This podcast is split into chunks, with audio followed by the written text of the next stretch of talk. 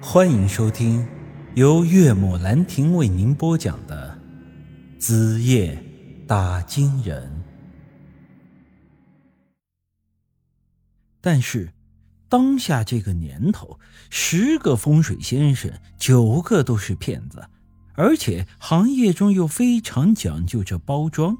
说白了，不管你是骗子有没有真本事，得包装好了，才会有人找你看事儿。你才有钱赚，所以像孙瞎子这种一穷二白的算命先生，自然是没什么生意的。因此，他只能算是半个算命先生。这另外一半呢，是个乞丐。平时有生意的时候呢，就赚两个钱；没生意的时候呢，就乞讨。这生活过得可以说是非常的惨淡呢。不得不说，张卖狗这小子真的是非常的混蛋。骗了他舅舅的钱之后啊，就完全装作不认识这个舅舅了。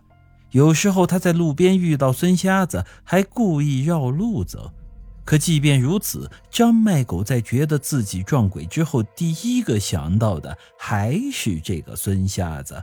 他觉得对方再怎么说也是他的亲娘舅，他总不忍心看自己的亲外甥被鬼弄死吧。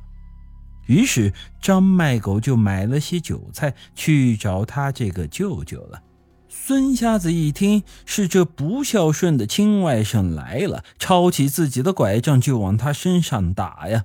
张卖狗想着，毕竟要求舅舅帮忙，便也没敢还手，没敢躲闪。就站在那里，让孙瞎子给打了一顿。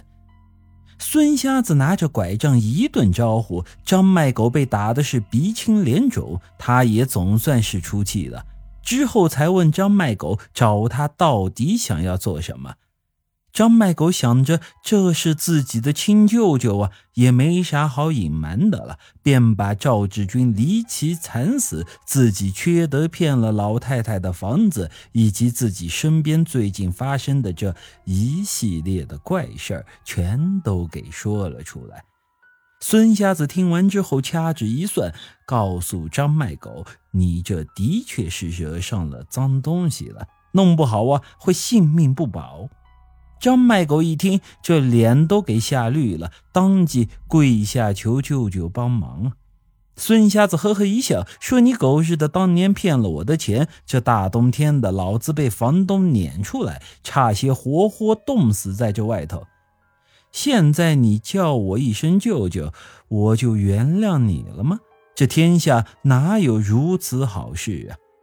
张卖狗被逼无奈，一个劲儿的认错道歉，还说舅舅只要肯帮忙，让他干啥都愿意。于是，孙瞎子就提出了两个条件：这第一，要张卖狗把当年骗他的三万块钱一分不少的全都还给他；这第二嘛，另外还要他再拿出五千块钱来，当做是外甥对舅舅的孝敬。只要这三万五现金交到他手里，他也就不计前嫌了。不但帮他把这撞鬼的事儿给平了，以后他这舅舅外甥该怎么处还怎么处。三万五说着好像不算多，但无奈张卖狗是个懒鬼，是个赌鬼，这身上啊哪里攒得下这些个钱呢？别说三万五了，就是那五千块的零头，他都拿不出来。孙瞎子见张卖狗犯嘀咕了，便又接着告诉他说：“你是我的亲外甥，我哪有不心疼你的道理？这三万五不是我想敲你，只是想看看你这小子孝顺心。你说我这无儿无女的，就你这么个亲戚，这钱在我百年之后还不得是留给你呀？”这张卖狗一听这话呀，顿时是感动的不行，觉得自己以前骗舅舅的钱实在是太混蛋了，于是就下定决心，一定要把这三万五带给舅舅。于是他就去借了高利贷，把钱还上了。孙瞎子在得了钱之后，开始着手帮着张卖狗处理这事儿。他首先告诉张卖狗，赵志军要找他报仇，一切都是因为这房子而起，所以房子他是不能要了，得原封不动的还到这老太太的手里。张卖狗虽说有些舍不得，但也知道这命比钱贵的道理，于是啊，也便答应了。张麦狗告诉我和姬姐，即便是我们今天不来找他要这房子，他也已经打算要把房子还给孙婆婆了。这也就是为什么刚才他会那么痛快的就把房产证给拿出来。之后呢？